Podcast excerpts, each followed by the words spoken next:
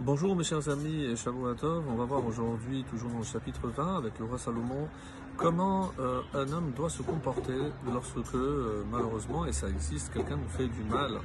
Donc est-ce que je suis censé ou habilité à lui rendre en mal et autre, euh, dans un autre registre également, lorsque on a la possibilité d'avoir quelque chose, est-ce que si on se précipite, est-ce que c'est une bonne chose de se précipiter pour obtenir donc un objet qu'on convoite? Alors c'est ce qu'on va voir aujourd'hui donc avec le verset notamment 21. C'est ce qui est écrit, mais on lit mevohelet. Donc on va traduire ça. Donc nachala, un héritage acquis mevohelet, précipitamment, barishona au début, ve'acharita lo tevorach. À la fin, ne sera pas béni. Donc euh, euh, ici, le roi Salomon est clair si on s'empresse pour acquérir quelque chose, eh ben, il n'y aura pas de bénédiction. Et on va lire avec Rachi, qui s'éloigne peut-être un peu du sens simple, mais il va nous donner un exemple concret à qui fait allusion ce verset, qui s'est précipité pour acquérir des terres lorsqu'ils sont venus pour euh, conquérir la terre de Canaan?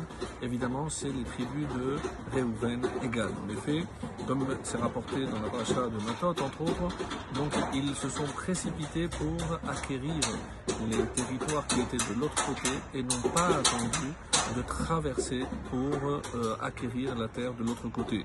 Et alors, pourquoi on dit qu'il n'y a pas de bracha? Parce que si on voit par la fin, comme c'est rapporté dans le Midrash Tanchuma sur la paracha de Matot, donc ce sont eux, ces deux tribus, ce sont les premiers qui ont été exilés. Avant même toutes les autres tribus du nord et ensuite évidemment la tribu de Yehuda.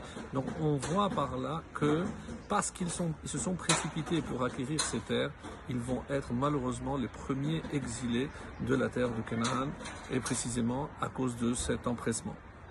Le Radak nous dit euh, un petit peu comme Rashi, mais il dit que le sens simple ne concerne pas forcément, mais il dit que dans le Drash, et on rejoint ici euh, Rashi. Metsudot David nous dit pourquoi, euh, si on s'empresse, il n'y de bracha, et il donne une explication, c'est Reina Bisha, parce que c'est un mauvais œil.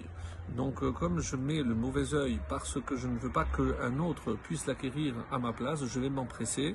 Et qu'est-ce qu'il dit? Il ne peut pas y avoir de bracha lorsque j'ai acquis quelque chose avec un mauvais œil euh, par rapport aux autres.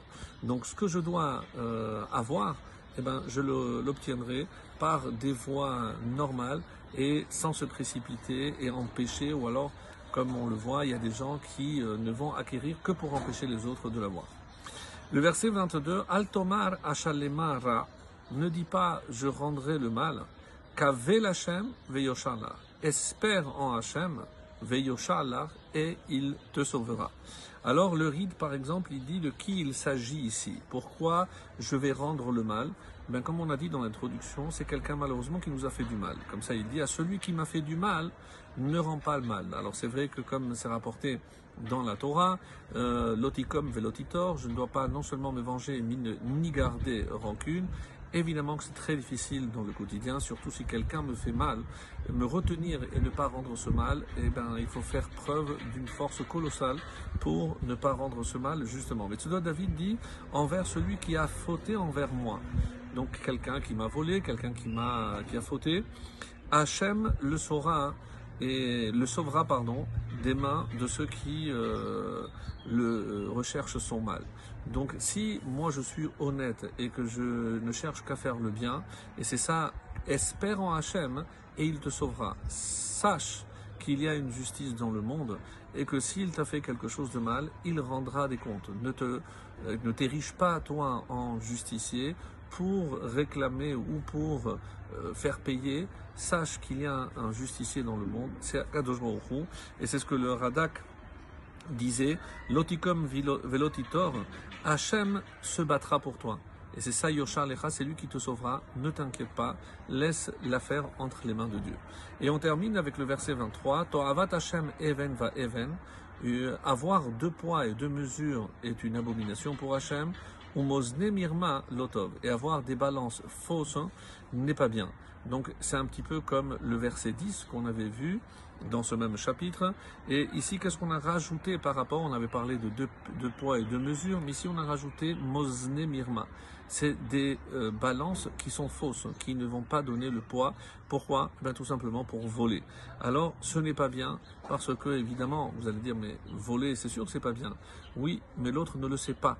Évidemment que voler, c'est interdit par la Torah, mais là je le fais à l'insu de l'autre, parce qu'il ne va pas douter que je veux, euh, il pense que je suis un commerçant euh, honnête, il ne va pas se douter que ma balance est fausse, et c'est encore pire parce que je le fais à son insu. Quand quelqu'un vole, ben, malheureusement, on le sait, mais donc on a deux poids, deux mesures, et en plus une balance euh, qui est fausse et qui malheureusement, donc quand on dit l'otov, et si c'est pas bien, c'est que tôt ou tard, on rendra des comptes devant un Kadosh Shavuot Tov et très bonne journée à tous.